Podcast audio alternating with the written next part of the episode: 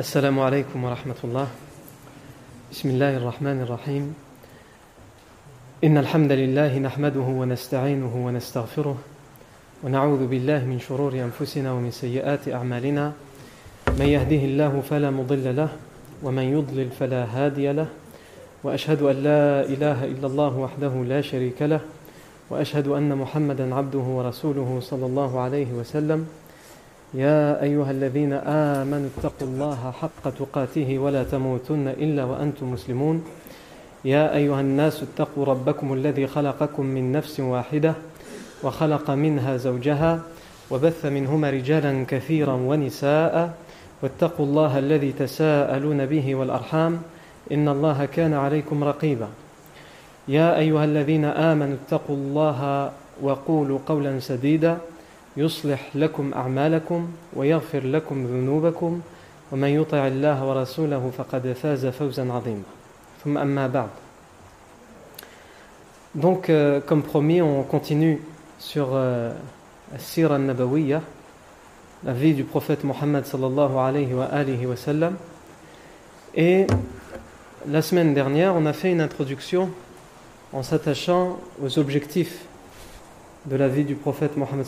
Pourquoi il, est important pour le musulman et la musulmane d'étudier la vie du prophète sallam Et on a dit entre autres qu'il est important tout d'abord pour connaître le prophète Mohammed sallam, pour euh, connaître la sunna, pour euh, comprendre Al-Qur'an, pour obéir à Allah Azza wa Jal, pour aimer Allah Azza wa Jal et pour aimer le prophète Mohammed pour augmenter sa foi et renforcer sa certitude en Allah Azza wa Jal, et d'autres objectifs qu'on a donnés. Avant de rentrer dans le vif du sujet, on est toujours dans les introductions, il est important de comprendre le contexte dans lequel a vécu la péninsule arabique. Puisque c'est dans la péninsule arabique que va arriver le prophète Mohammed sallallahu. Et on a besoin de comprendre l'histoire des Arabes dans la Jahiliya. La Jahiliya, c'est-à-dire la période avant l'islam. Comme quelqu'un disait, il dit, si on étudie, pourquoi on étudie la Jahiliya? Il dit, les gens ne comprennent pas pourquoi on étudie avec autant de précision et de détails la Jahiliya. Il dit justement pour voir l'importance de la lumière qui va venir après. Quand on comprend le, contexte, les, les profondeurs des ténèbres dans lesquelles vivaient les Arabes avant que le prophète Mohammed arrive, on comprend l'importance de la lumière, de l'unicité d'Allah Azzawajal, même si tous les historiens ne sont pas d'accord pour dire que c'était que le jahiliya avant l'arrivée du prophète Mohammed En particulier les historiens, en particulier les, les, historiens qui, qui sont, euh, euh, qui, qui, sont de, de, originaires de la péninsule arabique, qui refusent d'ailleurs certains le terme de jahiliya. Ce qu'il faut savoir, c'est que pour faire ce résumé historique du contexte dans lequel vivaient les Arabes et la péninsule arabique avant l'arrivée de l'islam, c'est que on n'a pas beaucoup d'informations. On n'a pas beaucoup d'informations on n'a pas beaucoup d'informations fiables. Et ça pour deux raisons. La première, c'est que les Arabes, avant l'islam, il n'y avait pas un empire, comme on connaît l'empire byzantin ou l'empire perse. Une capitale avec un empire de père en fils, ou comme ça, on, on connaît l'histoire, on connaît les noms, on sait ce qui s'est passé. Il y avait plusieurs royaumes chez les Arabes, en particulier au Yémen. Et il y avait des tribus. Chacune vivait de manière indépendante par rapport à l'autre. Donc pour avoir toutes les informations de toutes ces tribus-là et de tous ces royaumes-là, avec précision et détail, c'est difficile. Et la deuxième raison, c'est d'autant plus difficile qu'à l'époque, la plupart des Arabes étaient illettrés. Donc on n'a pas de support écrit. Il n'y a pas de livres qui nous ont, qui, laissés dans lesquels ils ont raconté leurs événements, leurs récits. On est obligé de se, reposer sur des, des euh, récits, des histoires qui sont rapportées de père en fils de manière orale. Et ensuite, pendant la dynastie des Omeyyades, ça a été euh, écrit dans des supports. Il y a ça. Il y a la poésie. On le verra, on va en parler. La poésie, elle avait une grande importance dans la littérature, chez les Arabes, à un tel point qu'il y avait de grands poètes, même s'ils étaient illettrés, ils ne savaient ni lire ni écrire. Il y avait certains parmi eux qu'ils étaient de, grands experts dans, dans, la poésie, dans la prose et dans les rimes.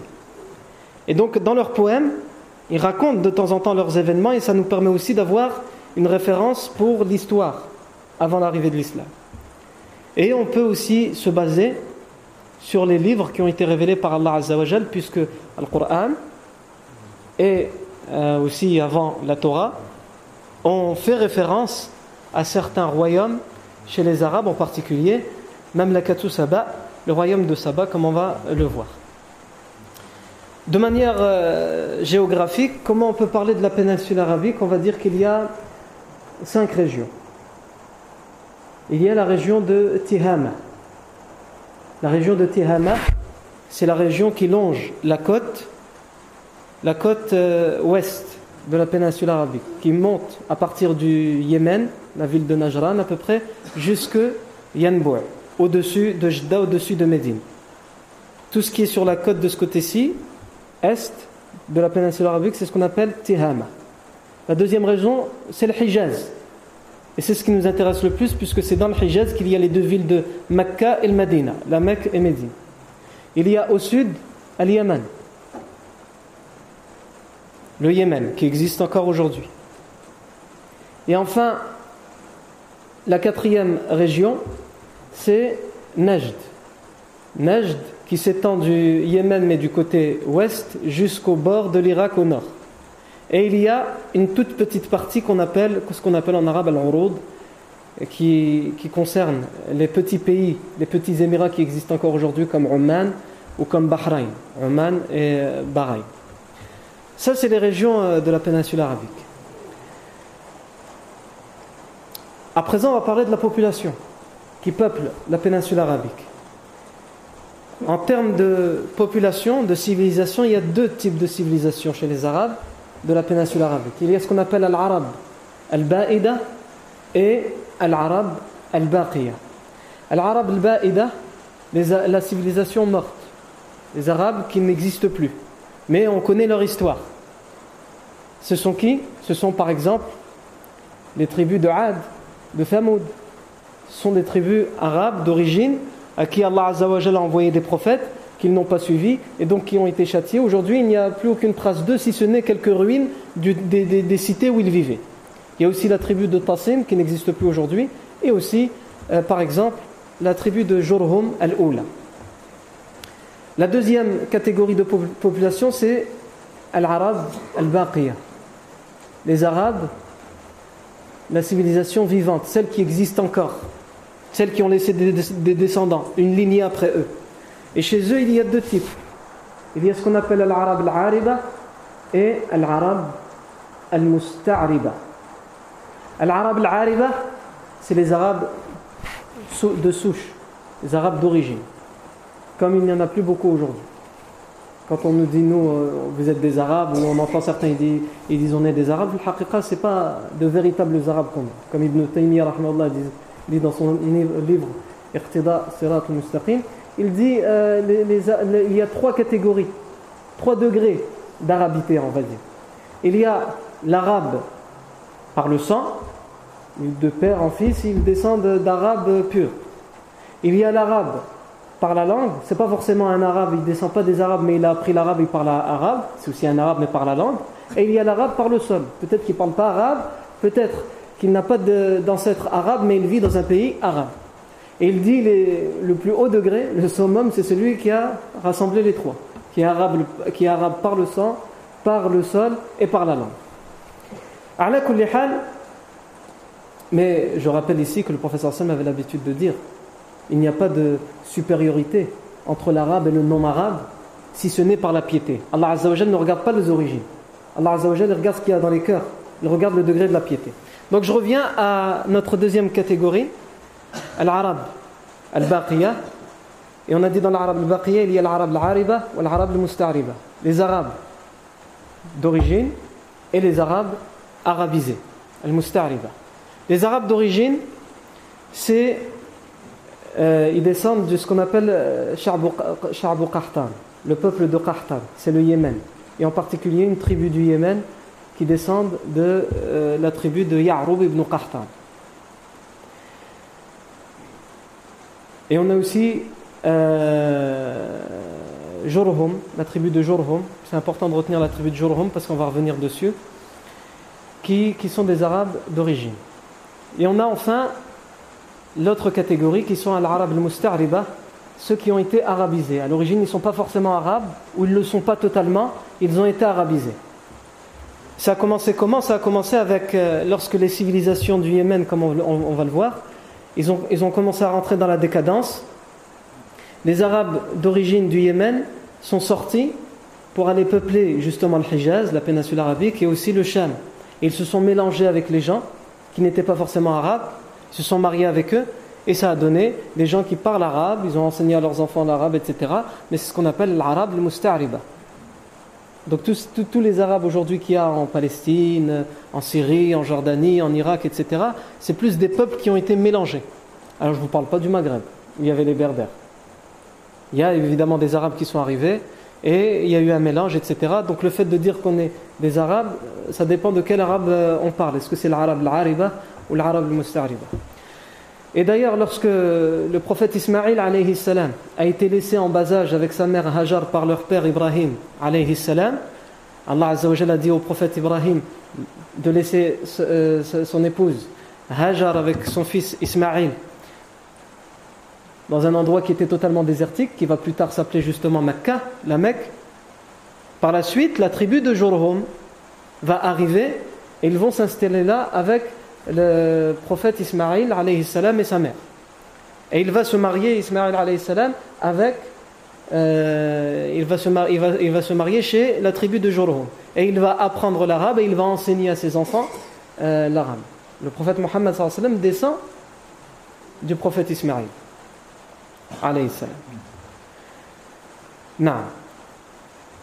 Donc ça c'est ce qu'on peut dire à propos des populations qui euh, peuplent la péninsule euh, arabique. On va parler à présent des dynasties ou des royaumes, le gouvernement, comment il était, comment, comment ça fonctionnait dans l'histoire euh, des Arabes avant que l'islam n'arrive. On va commencer par le Yémen.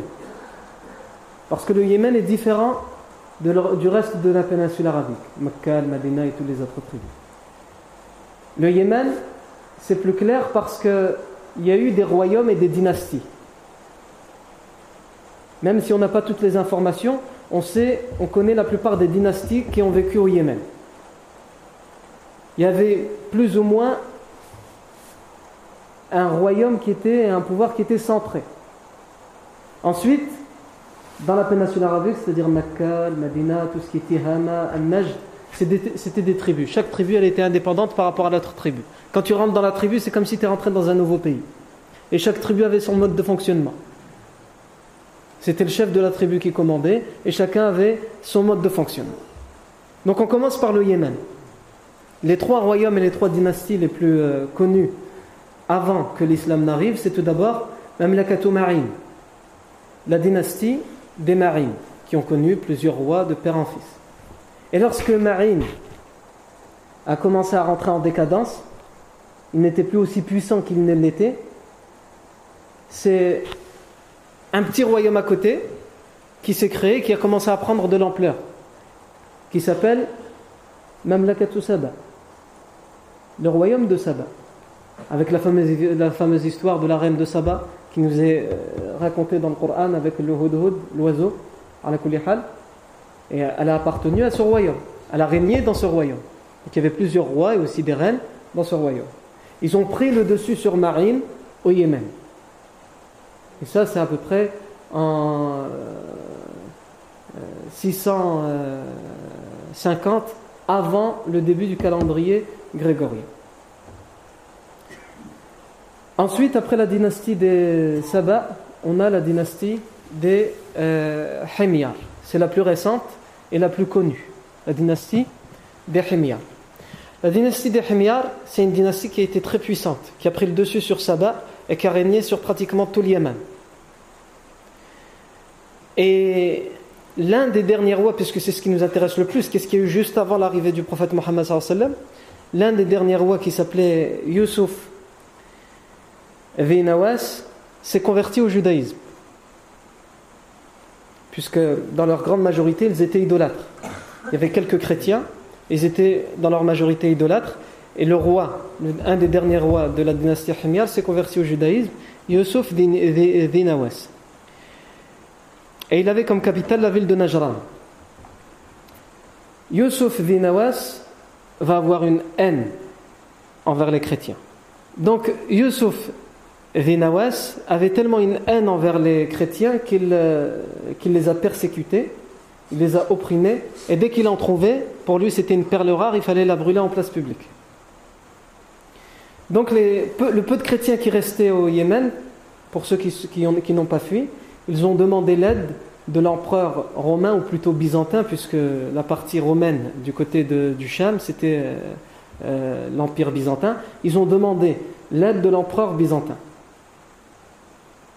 L'empereur byzantin a envoyé une lettre au roi éthiopien, Najashi, puisqu'il était euh, chrétien, ou plutôt orthodoxe, en lui demandant d'aller porter secours aux chrétiens du Yémen, puisque l'Éthiopie était juste à côté du Yémen. Najashi va envoyer une armée, et à la tête de cette armée, il y aura un homme, un Éthiopien, qui s'appelle Ariat. Il va réussir à prendre le contrôle du Yémen, et euh, le problème, c'est que lorsqu'il va prendre le contrôle du Yémen, il y a un des chefs de son armée qui s'appelle Abraha. Et on va revenir sur Abraha puisque euh, on va raconter une histoire avec Abraha juste au moment de la naissance du prophète. L'année de l'éléphant, il va se passer quelque chose avec Abraha à Mecca. C'est important comme ça de connaître ce qui s'est passé justement avant. Puisque déjà on a affaire à un homme auquel on va faire référence au moment de la naissance du prophète. Donc Abraha, un des chefs de cette armée, veut, est jaloux et il veut prendre le pouvoir au Yémen. Qu'est-ce qu'il fait? Il tue le chef de l'armée Ariad, qui gouverne le Yémen au nom de Najashi, le roi éthiopien. Le roi éthiopien, il n'a pas un intérêt quelconque à réprimander Abraha, parce que tout ce qu'il veut, c'est que euh, le Yémen soit sous contrôle éthiopien et qu'ils essaient de christianiser les gens. Donc il accepte finalement Abraha et lui demande juste de unifier le Yémen et d'essayer de christianiser les gens. Là, je vais faire une parenthèse parce que tout ce qui va se passer après pour Abraha, nous on le verra plus tard, lorsqu'on va parler de la naissance du prophète sallam, et on arrive juste après sa mort. Juste après sa mort, c'est-à-dire le prophète sallam est né, mais il n'est pas encore prophète. Hein. Et à ce moment-là, qu'est-ce qui va se passer?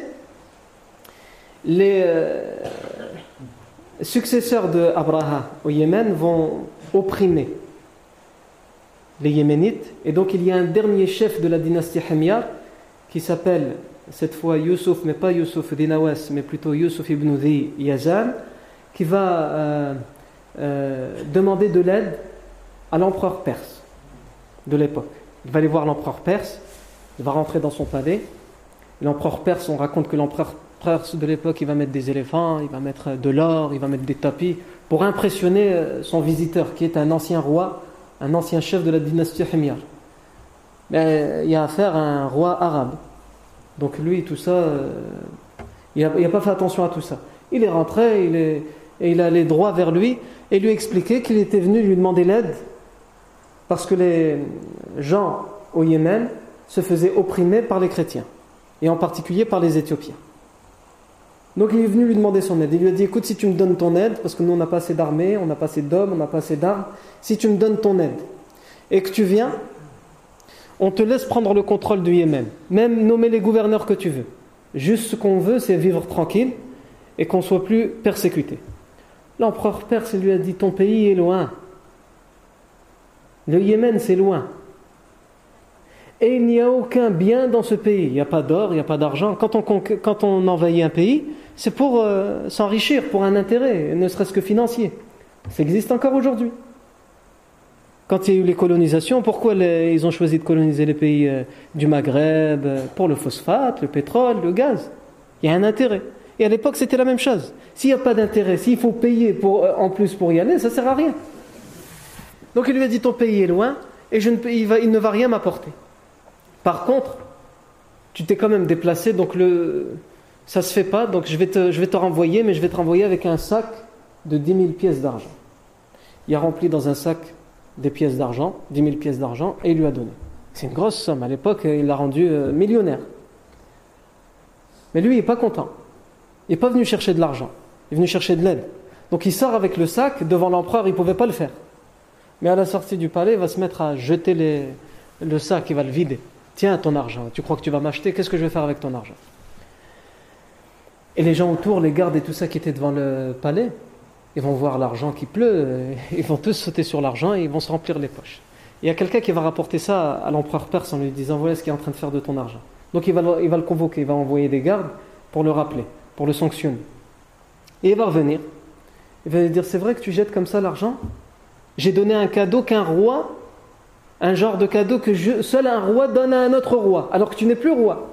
Vous êtes exterminé, vous êtes persécuté au Yémen. Et tu oses jeter comme ça l'argent. Il va lui répondre, et intelligent, pour sauver sa vie. Il va lui répondre, pourquoi j'ai jeté cet argent? Pas par manque de respect, mais parce que je retourne chez moi. Et chez moi au Yémen, les montagnes, pour moi, c'est des montagnes d'or et d'argent. Qu'est-ce que je vais faire avec un petit sac de 10 000 pièces d'argent? Il, n'a aucune valeur au Yémen. Au Yémen, les montagnes, elles sont en or, elles sont en argent. Quand il entend ça, l'empereur perse, ah bon Des montagnes d'or, d'argent Attends, attends, attends. Si il va se dire si pour lui il a autant d'importance ce pays, cette région, c'est qu'elle doit avoir une richesse. Même si elle n'est pas riche euh, vraiment dans l'or, dans, l'argent, elle doit avoir une richesse. Donc il va demander à ses conseillers de l'aide et ses conseillers vont lui dire écoute, la meilleure chose que tu puisses faire, c'est que tu n'envoies pas ta vraie armée. Si tu envoies ta vraie armée qui se font euh, décimer là-bas, tu auras tout perdu. La meilleure chose que tu puisses faire, c'est que tu, tous les prisonniers que tu as, dans les cachots, et en plus tu n'auras même pas besoin de les payer, tu les envoies là-bas. Et tu leur dis, vous devez, pour euh, payer votre peine, finir vos années de prison, faire la guerre et récupérer le Yémen, envahir le Yémen. Si vous réussissez, vous revenez, vous avez votre liberté. Si vous perdez et que vous mourrez, bah, tant pis pour vous. Donc c'est ce qu'il va faire. Ils vont faire sortir tous les prisonniers pour aller prendre le contrôle du Yémen. Et en effet, ils vont prendre le contrôle du Yémen. Et ensuite, c'est l'empereur perse qui nommera un gouverneur au Yémen. Et là, je m'arrête là, puisque lorsque les gouverneurs seront, nommés au Yémen par l'empereur perse, ça coïncidera avec le moment où le prophète sallam sera arrivé, qu'il sera prophète et qui va même euh, envoyer un de ses compagnons pour faire la da'wah euh, aux tribus du Yémen. Donc ça, c'est ce qui concerne les Arabes du Yémen. On va parler à présent des Arabes de Al-Hijaz. Et c'est pour nous le plus important, puisque comme on a dit, la ville de Mecca et le Medina se trouve dans le Hijaz. La ville du Hijaz, contrairement à ce qu'on vient de dire à propos du Yémen, c'est beaucoup de tribus, et chaque tribu indépendante. Vous connaissez tous l'histoire de, comme on l'a rappelé tout à l'heure, euh, Ismaïl,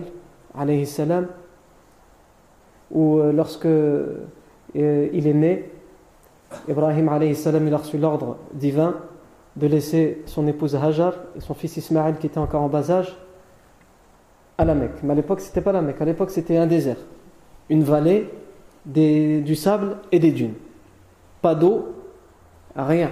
Pas âme qui vive. Et il est parti, Ibrahim. C'était une épreuve pour lui et une épreuve pour son épouse et son enfant. Et vous connaissez l'histoire. Ensuite, Allah Azzawajal va faire en sorte que l'eau de Zamzam va jaillir. Et donc, ça va devenir euh, une région importante. Et il va y avoir une euh, tribu. Et c'est justement la tribu de Jorhum qui, après les décadences de leur dynastie au Yémen, ils vont décider d'aller voir ailleurs. Et justement, ils vont passer par là. Et ils vont voir quoi? Ils vont trouver pour eux un trésor. Ils vont voir une femme avec un enfant, mais surtout de l'eau qui jaillit et qui ne s'arrête pas. Et donc ils vont s'arranger avec euh, Hajar et Ismaïl en leur disant l'eau c'est à vous, est-ce que vous nous permettez de vivre ici pour profiter de cette eau? Et en même temps, vous, ça vous permettra de ne pas vivre tout seul. On vous garantit de vous protéger, etc., s'il y a une attaque ou quoi que ce soit. Et donc, il y aura cet arrangement. Et Ismaïl, alayhi salam, plus tard, quand il va grandir, il va se marier avec euh, une fille de cette tribu, et il va apprendre l'arabe, et il va enseigner l'arabe à ses enfants, ce qu'on appelle l'arabe musta'riba, les arabes qui ont été arabisés, puisqu'ils sont euh, moitié-moitié, de, de, mère euh, arabe, mais pas de père arabe. Et euh, comme vous le savez, Ibrahim salam va recevoir l'ordre aussi de construire la maison sacrée à Al-Bayt al-Atiq, Al-Kaaba, à la Mecque, avec son fils Ismaïl. Il va être aidé par son fils Ismaïl. La tribu de Jurhum va rester à la tête de la Mecque pendant des siècles. Et à un moment, donc il faut savoir qu'à la Mecque, il y a le pèlerinage, tous les ans. Les Arabes de toute la péninsule, ils viennent pratiquer le pèlerinage à la Mecque. Ils viennent de partout pour pratiquer le pèlerinage. Et donc, il appartient aux gens qui vivent dans cette ville de s'occuper convenablement des pèlerins, c'est-à-dire les Jurhum, la tribu de Jurhum. Le problème, c'est qu'avec le temps, les Jurhum, ils vont commencer à devenir mauvais, après des siècles, à un tel point qu'ils vont euh, devenir, entre guillemets, racistes, dans le sens où ils feront du tort à tous ceux qui n'appartiennent pas à leur tribu. Tous ceux qui viennent de l'extérieur, ou tous ceux qui habitent à la Mecque mais qui ne sont pas de Jurhum, ils vont leur faire du tort. Ils vont être injustes envers eux. Ils vont les oppresser. Donc, il y a une tribu qui va réfléchir à prendre le pouvoir à la Mecque, parce qu'il n'est plus possible d'aller à la Mecque, ou d'aller faire le pèlerinage à la Mecque, tranquillement, en sécurité, à cause de, la tribu qui y vit, c'est-à-dire les Jurhum. La, tribu qui va penser à prendre le pouvoir à la Mecque, c'est la tribu de Khuzar. La tribu de Khuzar. Et le chef de cette tribu, c'est Amr ibn Luhay. Amr ibn Luhay, on va en reparler, puisque Amr ibn Luhay, c'est le premier qui va faire rentrer l'idolâtrie à la Mecque. Et à un tel point qu'il y a même un hadith, ou même plusieurs hadiths qui parlent de lui, où le professeur Sam parle de lui en disant qu'il l'a vu en enfer. À la on va reparler de lui un petit peu plus tard, Inch'Allah. Donc, euh, les Khuza'a, avec comme chef Amr ibn Luhay, vont prendre le pouvoir à la Mecque. Le souci, c'est que malgré tout, il y aura toujours des dissensions entre eux, puisque c'est un honneur de s'occuper de la Kaaba. C'est un honneur, puisqu'à cette époque-là, l'époque des Khuzara, il commence à y avoir les statues. C'est un honneur de s'occuper des statues. C'est un honneur d'organiser le pèlerinage. C'est un honneur d'accueillir les voyageurs. Et chacun se dispute cette autorité, ce pouvoir. Donc il y a une tribu qui va réfléchir à s'occuper de tout ça et à mettre un terme à toutes les dissensions à Mecca. Cette tribu, c'est la tribu des Quraysh.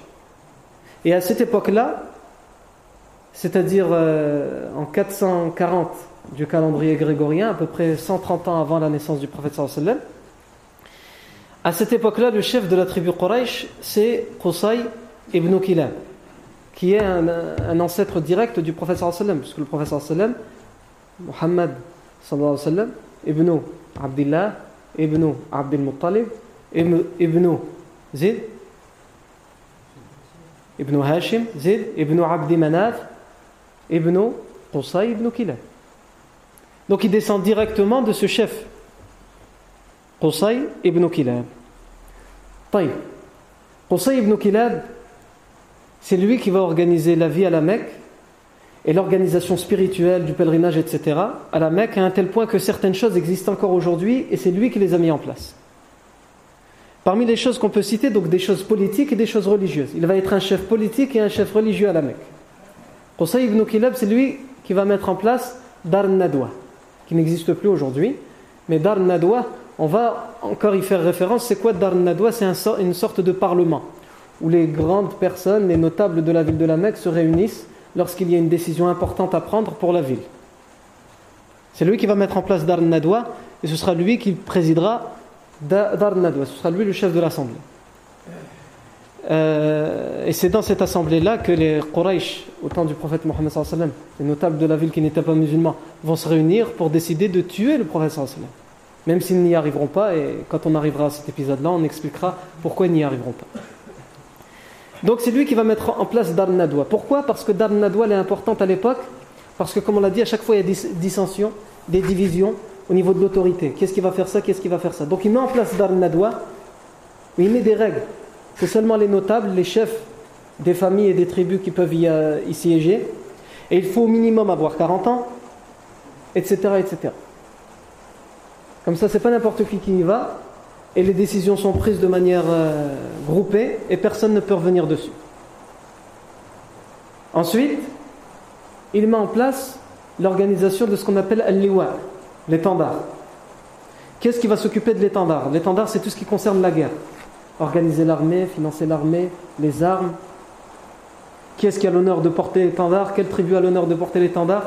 Lui, il va faire une organisation autour de tout ça, l'iwa. C'est lui qui va la présider encore une fois, puisque c'est lui qui va inventer ça. Mais c'est euh, euh, une tribu à chaque fois qui est nommée quand il y a la guerre pour, euh, pour porter al-liwa, l'étendard. Ensuite, il va mettre en place hijabatul bayt wa sidanatuha. Al-hijaba et sidana, qu'est-ce qui va ouvrir les portes de la Kaaba? Refermer Qu'est-ce qui va s'occuper de l'entretien puisqu'il faut nettoyer? À chaque fois, c'était un honneur, donc il y avait des disputes entre les tribus et ça pouvait même amener à des guerres. C'est nous qui allons le faire, non, c'est nous qui allons le faire, etc. Donc il met en place aussi ça, un règlement, etc., où ça revient à une tribu qui s'en occupe. Non, les, les, euh, au temps du professeur Hassan, ce sera les Banu Abdiddar qui s'en occuperont. Et encore aujourd'hui, les personnes qui détiennent les clés euh, de la porte de la Kaaba descendent de cette, tribu-là. Et ça a été mis en place par Qusay ibn Ensuite, il va aussi mettre en place l'hospitalité. L'hospitalité, nourrir, abreuver les pèlerins. Lorsque les pèlerins arrivent, il faut les nourrir, il faut les abreuver. Gratuitement. Donc il va mettre en place un impôt pour tous les résidents de la Mecque qui doivent payer pour qu'au moment du pèlerinage, on ait assez d'argent pour financer tout, tout ce qu'on va donner à manger et à boire aux, euh, pèlerins. Et il va mettre en, place le premier système, on va dire, de zamzam pour de distribution de zamzam aux pèlerins. Il va, il il creuser des, trous pour faire des, des mini-lacs, on va dire, des bassins, où il va mettre dedans l'eau de zamzam et il veut sucrer l'eau, à l'époque le sucre, euh, on retrouvait du sucre, donc il, a, mis en place un système où il met des, raisins secs et des dattes dans l'eau pour sucrer un petit peu l'eau de Zamzam. Non. Et ça, cette organisation-là, elle va rester entre les mains de la famille du prophète sallam, puisqu'au temps du prophète sallam, ce sera son, grand-père, Abdul Muttalib, qui, qui met en place ça. Puis, à sa mort, ce sera Abu Talib, puis à la mort d'Abu Talib, ce sera le frère d'Abu Talib, c'est-à-dire l'oncle du prophète sallam, Al-Abbas. Et c'est toujours dans la progéniture de l'Abbas jusqu'à aujourd'hui. Mais aujourd'hui, c'est devenu de grandes entreprises qui s'occupent des canalisations de Zamzam, etc. Donc c'est ça Ibn Kilab qui va, qui va mettre en place tout ça. On va parler à présent du contexte religieux, avant que l'islam n'arrive. Avant que l'islam n'arrive, euh, la grande majorité des euh, Arabes, au temps d'Ismaël avec le message qui a été rapporté par le prophète Ismaël c'est qu'ils étaient sur la bonne voie. Ils, ils, ne pratiquaient pas le shirk. Ils étaient dans le tawhid, dans l'unicité d'Allah Azzawajal. Et ça va rester de l'époque d'Ismaïl alayhi salam jusqu'à celui qu'on a cité tout à l'heure, le chef de la tribu Khuza'a, Amr ibn Luhay, qui va venir prendre le pouvoir à la Mecque à la place de la tribu de Jorhum. Et Amr ibn Luhay, le prophète sallam a dit à son sujet, puisque c'est lui le premier qui va faire entrer Shirk à la Mecque. Le prophète a dit à son sujet, « Ra'aytu jahannama » يحطم بعضها بعضا ورأيت عمرا يجر قصبه في النار وهو أول من سيب السوائب J'ai vu l'enfer et j'ai vu que l'enfer, des parties de l'enfer, s'attaquaient à d'autres parties de l'enfer. Tellement l'enfer, elle, veut manger, elle veut brûler, comme elle trouve rien, elle se brûle elle-même.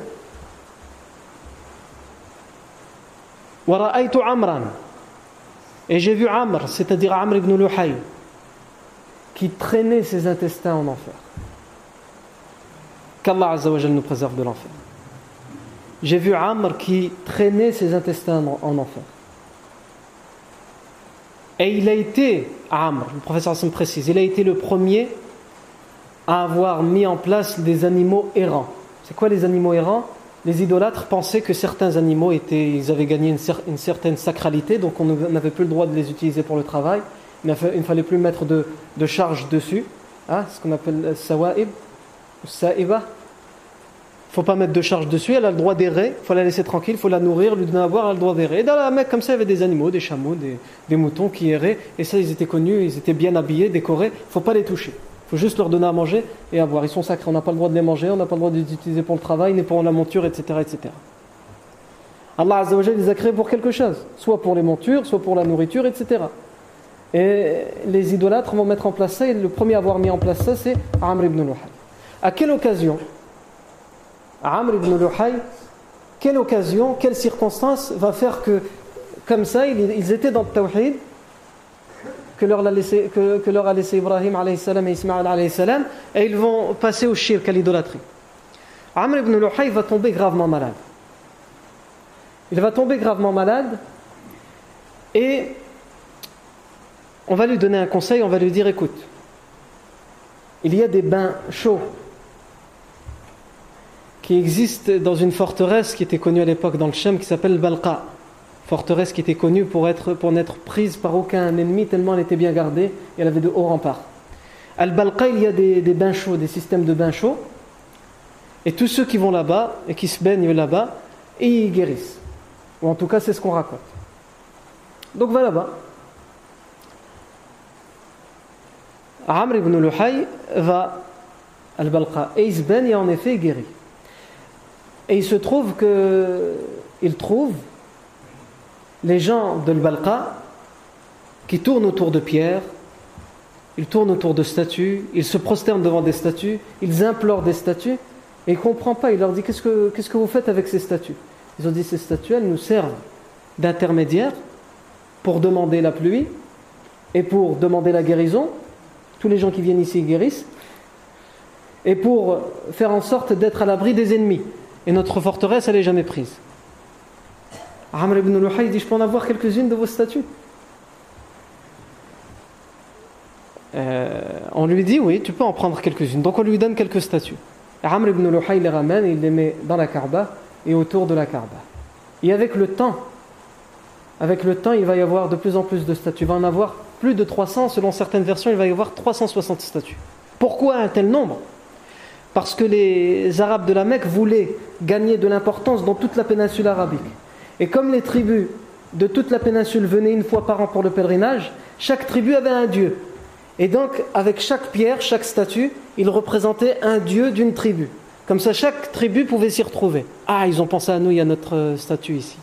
Et ils pouvaient se prosterner devant leur statue. Donc, le Amr ibn Luhay, c'est le premier qui va faire ça, et ensuite ça va grandir en, gravité, on va dire, au fur et à mesure des années et des siècles. Et cette idolâtrie, euh, il y a beaucoup de choses à dire à propos de cette idolâtrie. Les, idoles les plus connues qui, étaient adorées par euh, les Arabes, il y avait tout d'abord Hubal.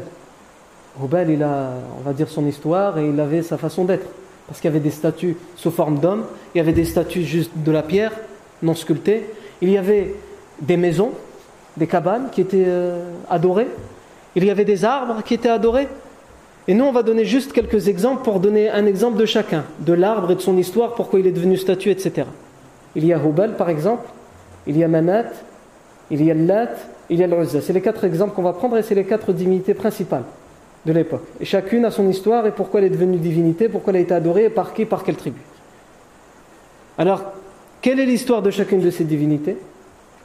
Comment elles se sont retrouvées à être adorées en dehors d'Allah? Toutes ces questions, on essaiera d'y répondre la fois prochaine, Inch'Allah, tabaraka wa ta'ala, puisque l'heure de l'Aïcha est arrivée. Barakallahu fikum pour votre attention. Subhanakallahumma wa bihamdik.